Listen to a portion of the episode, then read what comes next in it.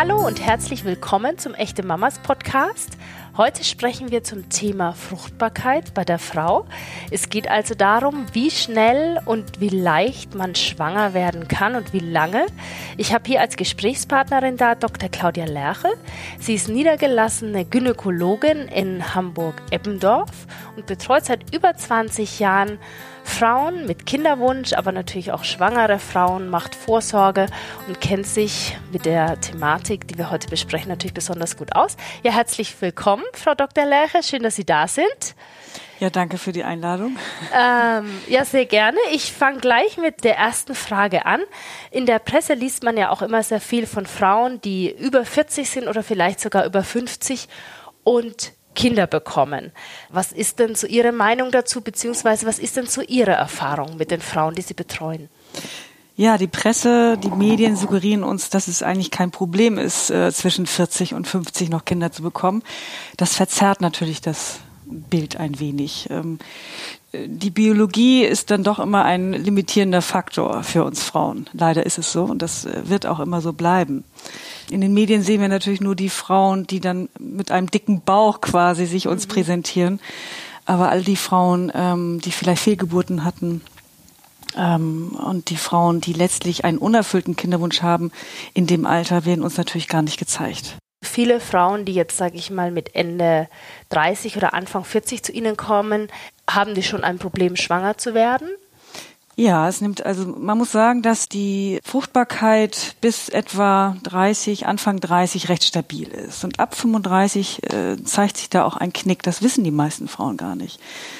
Die Frauen, die jetzt, wie Sie sagen, mit 39 vielleicht kommen in die Praxis und haben häufig einfach noch die Vorstellung, dass das Alter äh, gar nicht der limitierende Faktor ist.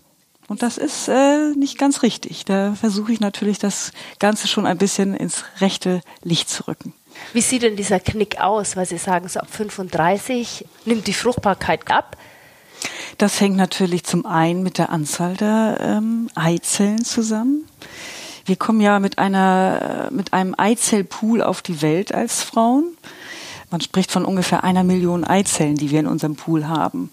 Wenn wir dann in die Pubertät gehen, sind es vielleicht nur noch 300.000. Letztlich sind es ungefähr 300, die überhaupt äh, während unserer reproduktiven Phase springen. Das ist einmal die Anzahl, die einfach nachlässt. Das andere ist natürlich die Qualität. Je älter wir werden, umso schlechter ist nachher die Qualität der Eizellen. Und das macht sich dann doch deutlich bemerkbar. Und wie würden Sie das sehen, ähm, wenn jetzt eine Frau zu Ihnen kommt, Mitte, Ende 30, die vielleicht den Kinderwunsch noch etwas aufschieben möchte oder sie hat vielleicht keinen Partner. Gibt es da was, was Sie ihr raten oder wie führen Sie so ein Beratungsgespräch dann durch? Das ist ja natürlich immer sehr individuell, warum, weshalb äh, sie dann diesem Kinderwunsch vielleicht noch nicht nachgehen möchte. Ähm, häufig ist es wirklich das Problem, das sehe ich natürlich gerade in so einer Stadt wie Hamburg, einer Großstadt, ähm, dass der Wunsch zwar generell da ist, aber ähm, es alles noch nicht so ganz passt. Der Beruf wichtig ist oder es äh, vielleicht auch noch nicht der richtige Partner ist, der am Horizont erschienen ist. Und ohne den ist es eben schwierig möglich. Was ich mache, ich mache den Patientinnen schon, wie gesagt, den Frauen, es sind ja keine Patientinnen in dem Falle, wenn sie Kinderwunsch haben zunächst, äh, einfach klar, dass die Zeit begrenzt ist, schwanger zu werden und dass wir doch ab 35 nicht mehr eine so gute Qualität haben und dass es immer schwieriger ist und dass es mit 40 eben nicht mehr so selbstverständlich ist, schwanger zu werden. Wie, wie, hoch ist denn die Wahrscheinlichkeit ungefähr, dass man sagt, man kann mit 35 oder Ende 30 noch gut schwanger werden? Ich sag mal so, wenn die Zyklen wirklich gut sind bei der Frau, ähm, wird ungefähr die Hälfte der Paare ähm, nach einem halben Jahr schwanger. Das hört sich aber für mich jetzt eigentlich noch, noch, ganz, ganz positiv an. an, oder? Ähm, das ist erstmal so altersunabhängig äh, gesagt. Mhm. Ja? Denn die Fruchtbarkeit ist ja sehr individuell. Es gibt ja Frauen, die auch mit 43 ähm, noch schwanger waren, wo die Mutter auch schon noch mit 44 das letzte Kind bekommen hat. Ein Prozent allerdings äh, der Frauen kommt schon ähm, mit 40 Jahren in die Menopause. Auch das ist vielen natürlich nicht bekannt. Sie fragten eben nach den Zahlen, um einfach nochmal zurückzukommen. Bei den 35 bis 39-Jährigen ist die Schwangerschaftsrate ungefähr 50 Prozent. Ähm, danach ähm, sind es vielleicht ungefähr noch in dem Alter sechs Prozent, die pro Zyklus schwanger werden. Je älter man wird, äh, umso größer ist auch das Problem, schwanger zu bleiben. Gleichzeitig steigt auch die Zahl der Fehlgeburten. Das hängt mit der nachlassenden Qualität der Eizelle zusammen weil es dazu Chromosomenveränderungen kommt und weil auch Proteine sich abbauen aus dem Spindelapparat, der dafür zuständig ist, dass bei der Teilung dieser Zellen die Chromosomen auch richtig verteilt werden. Bestes Beispiel dafür ist so Trisomie 21, die wir alle kennen. Und da gibt es eben noch viele andere Trisomien, ähm, die einfach zu einem frühen Abort führen.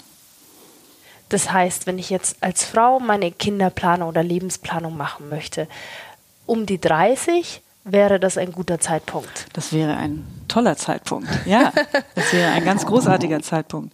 Aber wie gesagt, häufig ist, ist es der Beruf, der einfach da so ein bisschen im Wege steht. Äh, wir wollen alle natürlich, wenn wir gerade wenn wir studiert haben und eine lange Ausbildung haben, ähm, unserem Karrierepfad nachgehen und äh, der richtige Partner soll auch gefunden werden. Und diese Folge wird präsentiert von Ava. Ava sagt euch vielleicht was. Es ist das Ava Armband, ein Fruchtbarkeitstracker, der mit 89-prozentiger Genauigkeit nachweislich die 5,3 fruchtbaren Tage pro Zyklus voraussagt. Das ist mehr als viele andere Geräte auf dem Markt und das Ganze passiert quasi im Schlaf. Man legt nämlich abends nur das Armband an, behält es nachts mindestens vier Stunden am Stück und während des Schlafens werden automatisch sieben verschiedene Parameter des Körpers gemessen, die über die Fruchtbarkeit eine Aussage treffen. Dazu gehört zum Beispiel der Ruhepuls, die Hauttemperatur oder die Atemfrequenz. Morgens nimmt man dann das Armband einfach ab und synchronisiert es mit der AVA-App. Es ist eine echte Innovation, die wissenschaftlich belegt und auch getestet ist. Wer also seinen Zyklus tracken möchte und schneller schwanger werden möchte, für den ist das AVA-Armband eine gute Möglichkeit. Es kostet 299 Euro, aber wir haben einen Rabattcode für euch. Der lautet echte Mamas 20, also wie echte Mamas und hinten nochmal die Ziffer 20 und damit bekommt ihr 20 Euro Rabatt auf den Einkauf. Was kann ich denn für eine gute Fruchtbarkeit tun? Also natürlich, das Alter steht mir im Wege, aber ich kann wahrscheinlich von meinem Lebensstil mhm. doch einiges tun, mhm. damit ich leichter schwanger werde. Mhm. Ähm, da gibt es natürlich viele Faktoren, die darauf einwirken, also positive und negative. Ähm, ich kann dafür sorgen, dass ich ähm, mich gut ernähre, dass ich mich auch bewege. Thema Sport ist auch ganz wichtig, um äh, Stoffwechselvorgänge in unserem Körper gut funktionieren zu lassen. Nikotin, Alkohol spielt eine große Rolle.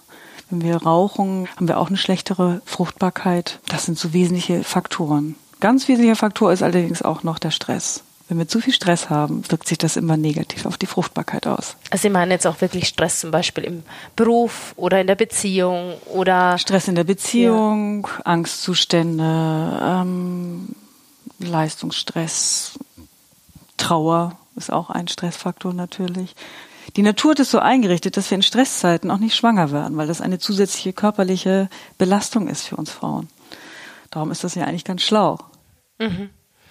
Und wenn ich jetzt diesen Kinderwunsch verspüre und sage, ich möchte jetzt in den nächsten ein, zwei Jahren schwanger werden, dann würden Sie mir im Endeffekt, wenn ich noch kein gesundes Leben führe, ein gesünderes und entspannteres ja. Leben empfehlen. Ja, ja, auf jeden Fall. Ähm, es gibt ja auch Frauen, die zu viel wiegen, die sich schlecht ernähren. Oder auch Frauen, die zu wenig Gewicht haben, wo die Zyklen instabil sind. Da sieht man eben schon, dass allein an den Zyklen, dass es vielleicht schwieriger sein könnte, schwanger zu werden. Und äh, da berate ich die Frauen bezüglich des Gewichtsmanagements. Fünf bis zehn Prozent äh, Gewichtsreduktion wirken sich schon absolut positiv auf äh, die Ovulation, also den Eisprung aus. Wir hatten vor darüber gesprochen, dass die Fruchtbarkeit ja sehr individuell ist. Also sie hängt von, vom Lebensstil ab, sie hängt davon ab, wie es vielleicht in meiner Familie gelaufen ist. Wie kann ich denn rausfinden, ob ich noch gut fruchtbar bin oder nicht? Das ist leider auch nur begrenzt möglich, das muss man auch sagen. Wir haben keinen Test, wo wir sagen können, wir testen die Qualität, die Quantität unserer Eizellen. Ach, und jetzt leben wir uns zurück und haben noch so und so viele Jahre Zeit. Den gibt es einfach nicht.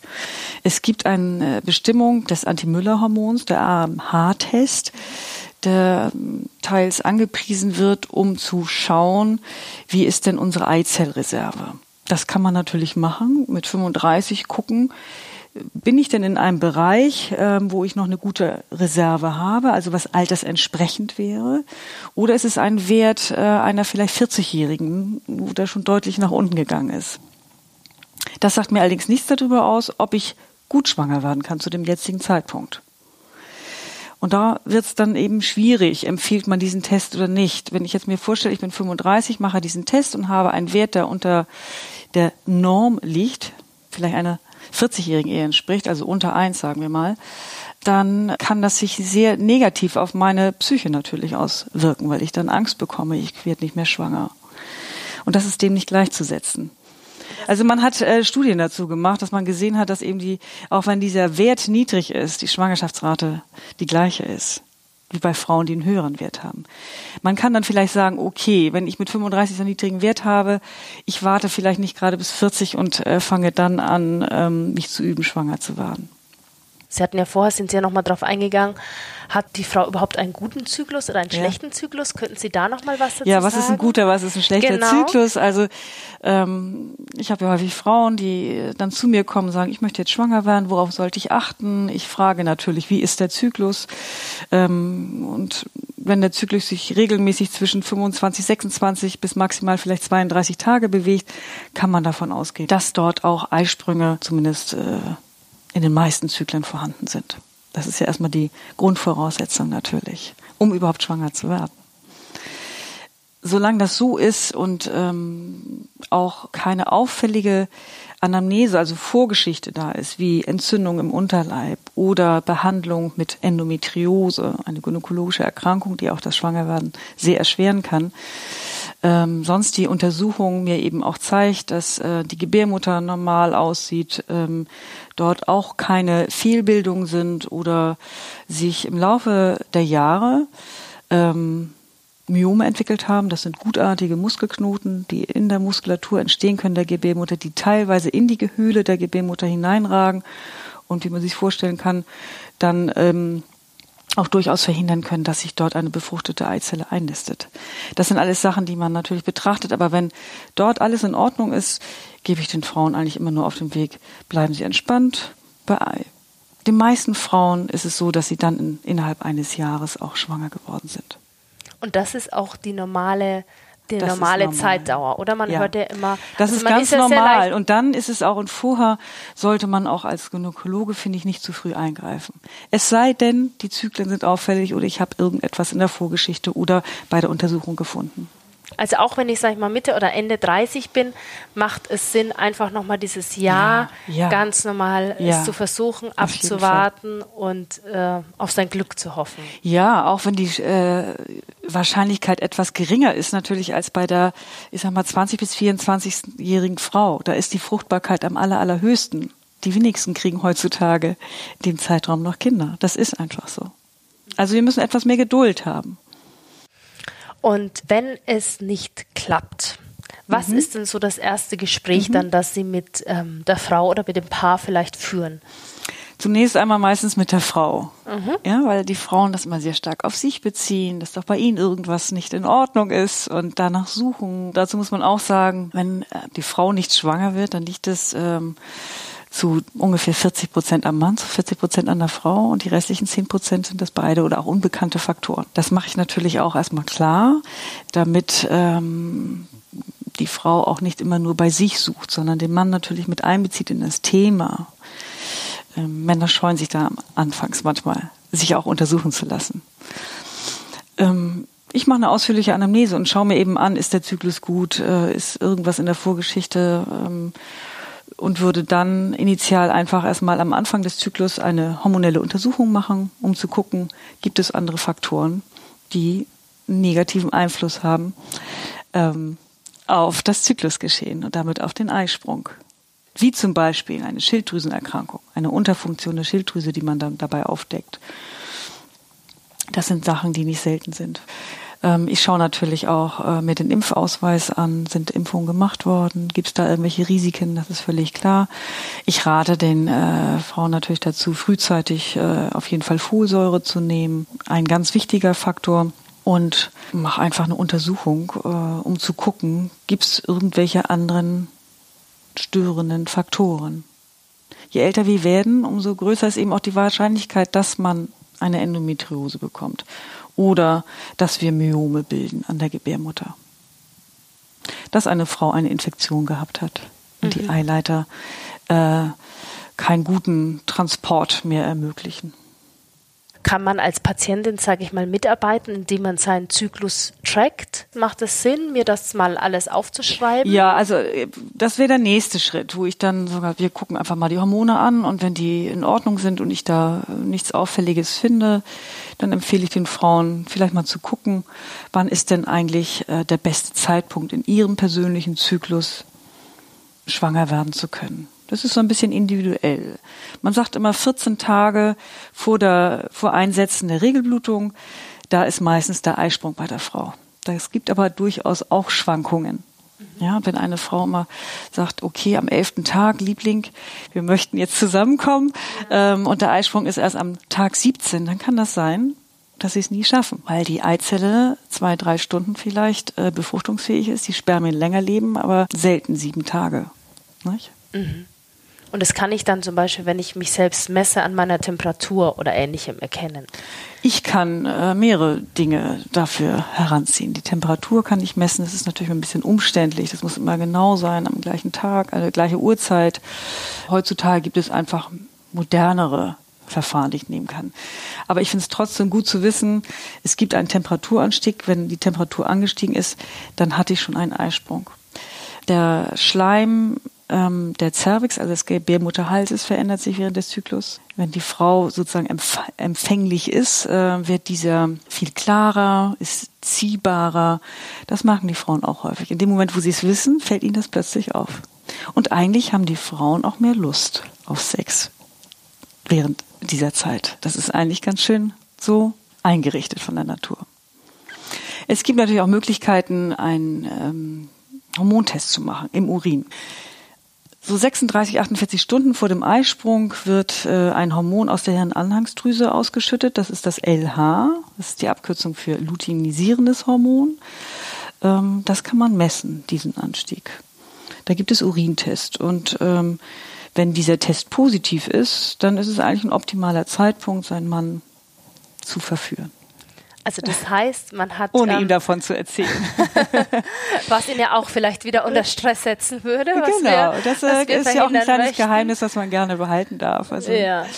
Aber das heißt, man kann erstmal auf relativ sanfte Art und Weise ja. Ja. versuchen, schwanger zu werden, als herauszufinden, zu welchem Zeitpunkt, als dass ich jetzt gleich sage, ich muss jetzt gleich, sag ich mal, in die Reproduktionsmedizin nicht, gehen. Das wäre der erste Schritt, dass man sich selbst beobachtet, seinen Zyklus beobachtet, Cervix, Schleim, vielleicht auch Temperatur, wenn einem das nicht zu umständlich ist, um ein Gefühl dafür zu bekommen.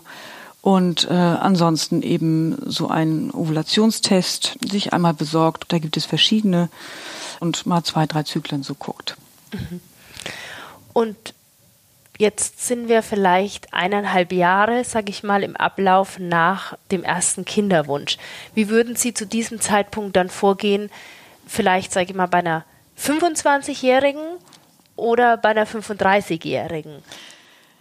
Ja, die 35-Jährige, glaube ich, wartet, also mei wartet meistens nicht unbedingt anderthalb Jahre. Natürlich sage ich auch immer ein Jahr gucken und dann äh, lassen wir vielleicht nochmal zwei, vergehen nochmal zwei, drei Monate bezüglich der hormonellen Diagnostik und äh, dass die Frau sich selbst nochmal beobachtet, so einen Test macht, ich vielleicht dann auch nochmal gucke, ähm, eine Woche vor der zu erwartenden Regelblutung, äh, wie ist die Qualität des Eisprungs und messe dazu das Estradiol und Progesteron im Blut der Frau, wo ich eine Aussage darüber bekomme, ist die Qualität in diesem Zyklus gut gewesen? Ja, nein. Also finden wir überhaupt Zyklen, in dem es einen guten Eisprung auch gab?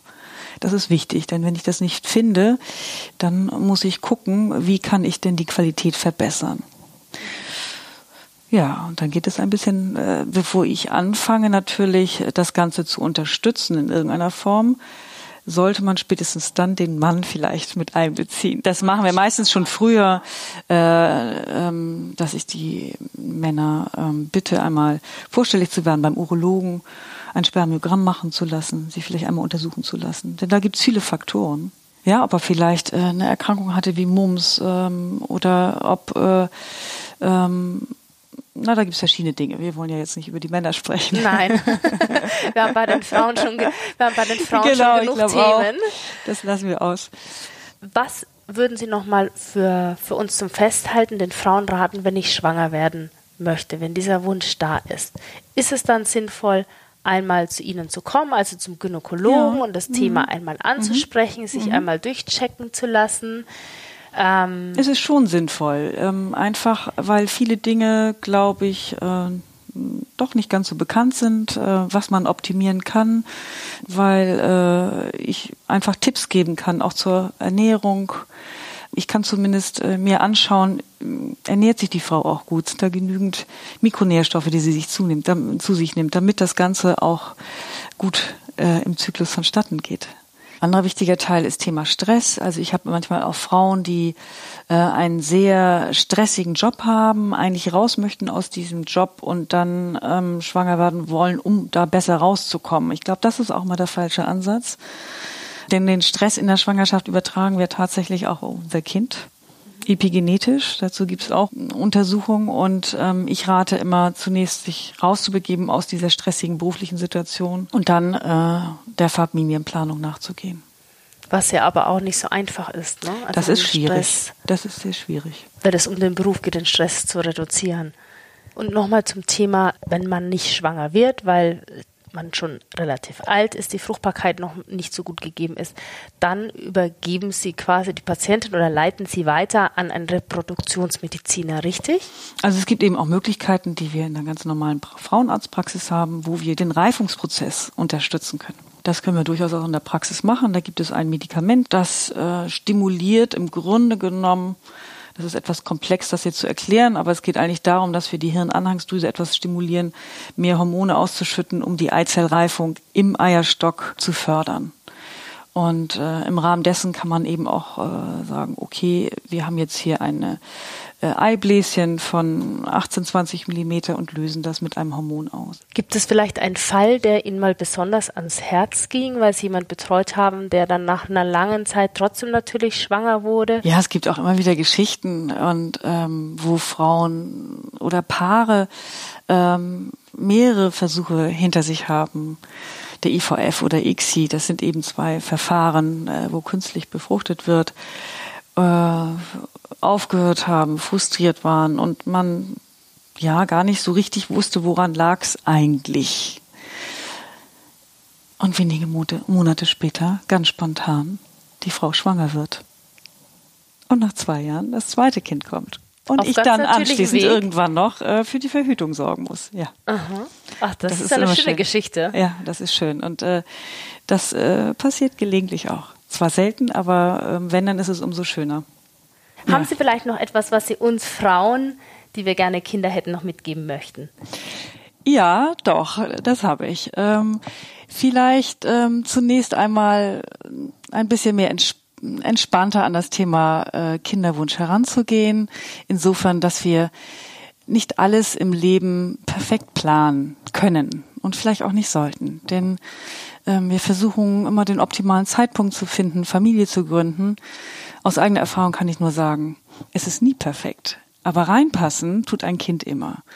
Damit möchte ich eigentlich nur mitgeben, dass man vielleicht nicht wartet, bis man Ende 30, Anfang 40 ist, sondern früher, wenn man den Partner gefunden hat fürs Leben, mit dem man Familie gründen möchte, äh, es einfach drauf ankommen zu lassen. Die Chancen sind einfach viel besser.